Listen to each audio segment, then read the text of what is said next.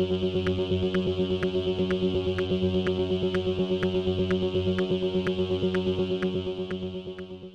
caballeros, bienvenidos a 10 a 15, un podcast donde se habla de series y películas en un lapso de 10 a 15 minutos. Yo soy Ángel y hoy tenemos doble tanda. Hoy voy a estar hablando primero de Those Who Wish Me Dead, la nueva película de Angelina Jolie que salió la semana pasada, el viernes, simultáneamente en cines y en HBO Max. Y luego voy a estar hablando de la serie antológica animada Love, Death and Robots que salió su segundo volumen también el viernes en Netflix. Así que sit back Relax, que 10 a 15 acaba de comenzar.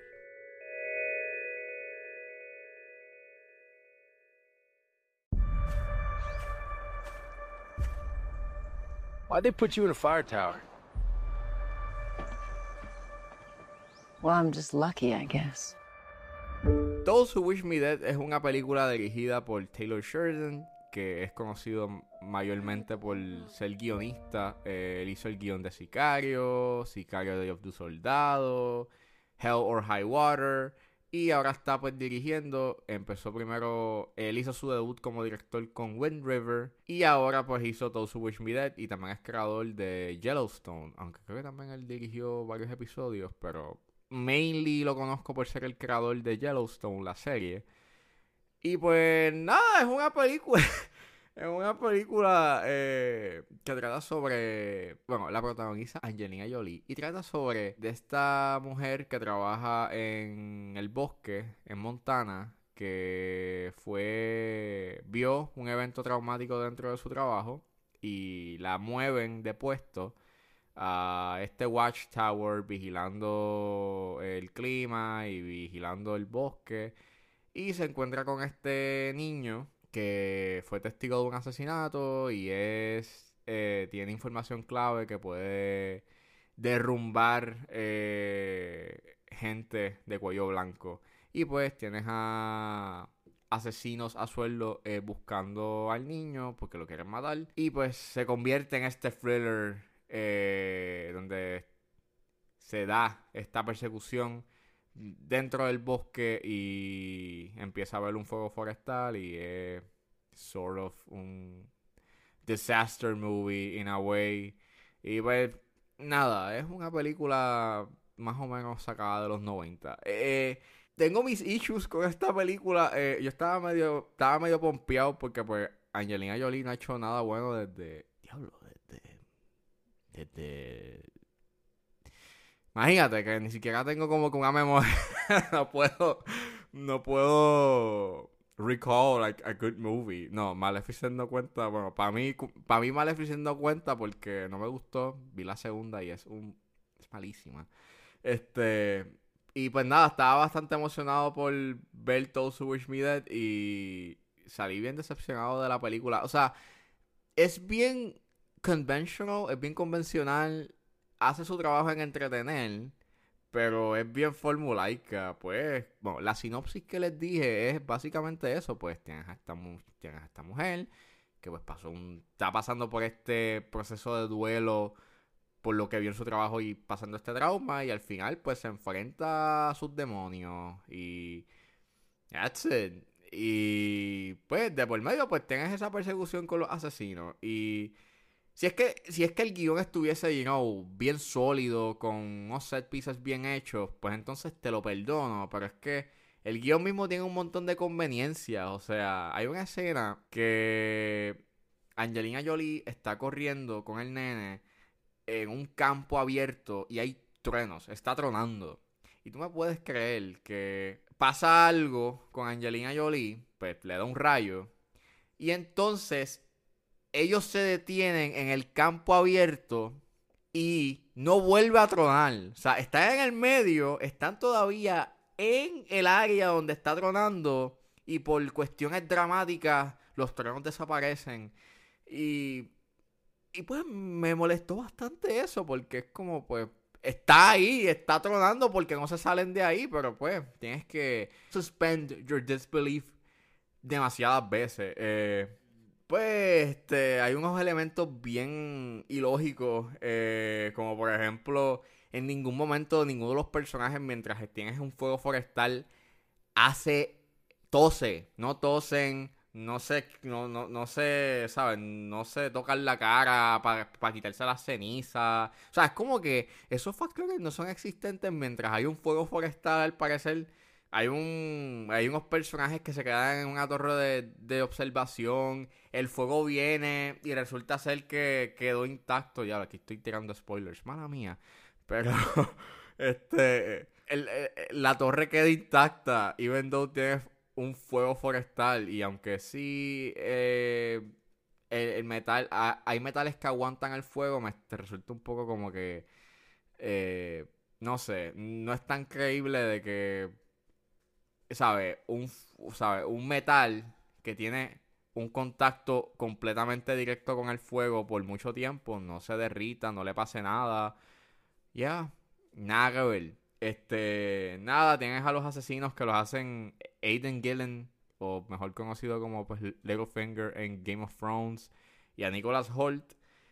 Y son, son, hacen de estos asesinos que son bien estúpidos, se supone que son como que bien smart y son bien ruthless, pero entonces cuando pasa lo que pasa, no hacen nada, eh, dan mucho rechance, eh, dejan rastro. Eh, hay una escena en donde John Burnfall Sí, aquí aparece John Burnfall en esta película. Él está en la, en, está en, en, la torre de en la torre de, observación. Y entonces ellos ven que está haciendo algo, pero ellos no hacen nada. Y entonces después de ser, después de un largo rato es que dicen, ah, está haciendo algo, está siendo sospechoso. Y le empiezan a disparar. Eh, lo cool es la cinematografía al final. Y obviamente, pues, como es, eh, están dentro del fuego forestal pues los colores se ven bonitos, pues porque es anaranjado y pues el set piece, eh, eh, el set piece está entretenido. Pero al final del día es bien uneventful la película. La recomiendo, eh, sí, I mean, véanla en HBO Max, no gasten chavos en verla en el cine, porque pues, como digo, es bien convencional, es como una película sacada de los 90, estilo Cliffhanger, Vertical Limit, en donde tienes un elemento thriller, pero también es eh, tienes ese elemento de las condiciones del tiempo del lugar, pues va por esa vía la película. Y pues lamentablemente pues teniendo a un director y a un escritor tan bueno, me, me resulta un poco decepcionante que haya hecho un trabajo tan convencional y bastante mediocre. Pero pues, véanla. Para pasar el rato no está mal, por lo menos. What happens next? You look it right in the eye.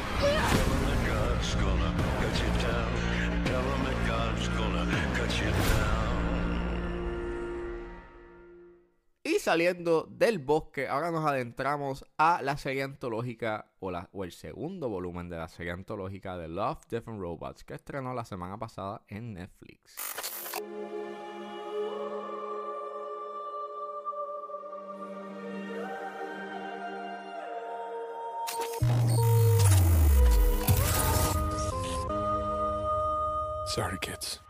El segundo volumen de Love, Death and Robots es eh, una serie antológica eh, de 8 episodios eh, que, es, que es producido por Tim Miller, el director de Deadpool y Deadpool 2.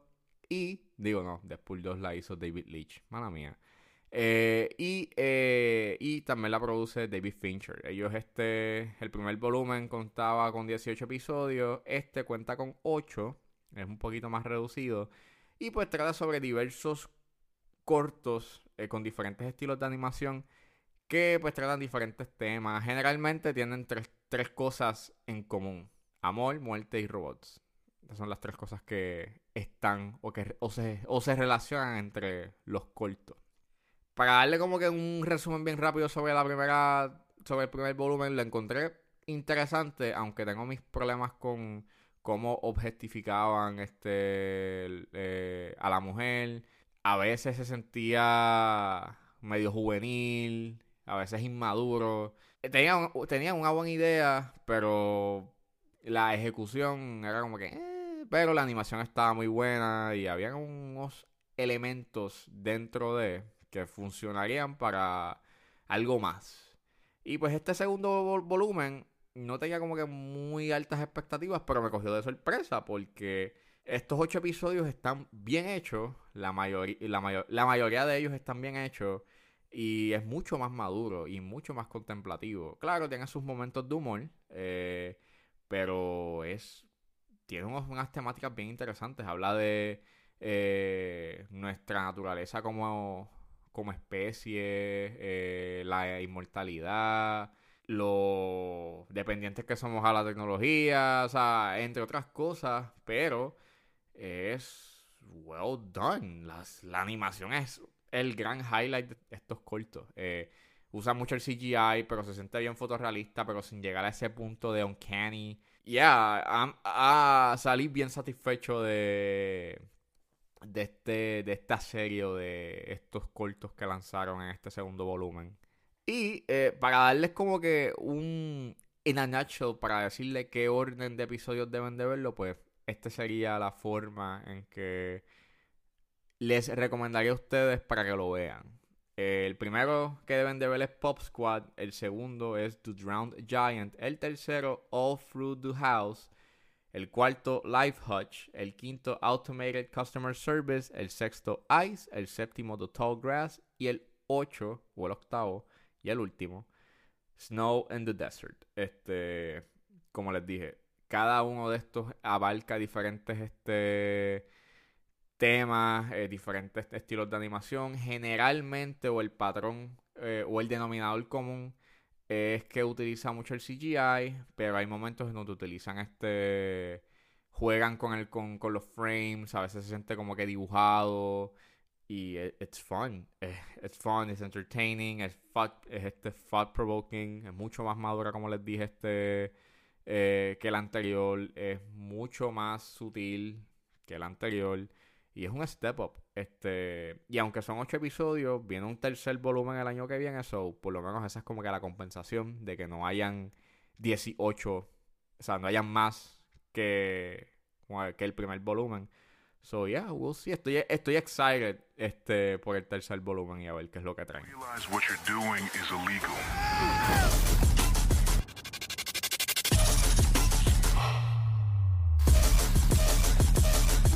Surely I have time for a smoke. Get back on board.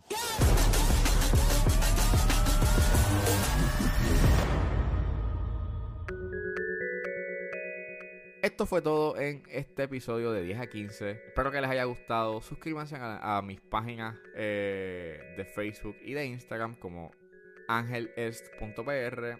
Eh, recuerden buscarme en su proveedor de podcast favorito eh, como 10 a 15 con Ángel Esteban Serrano. Gracias por escucharme y nos vemos en la próxima.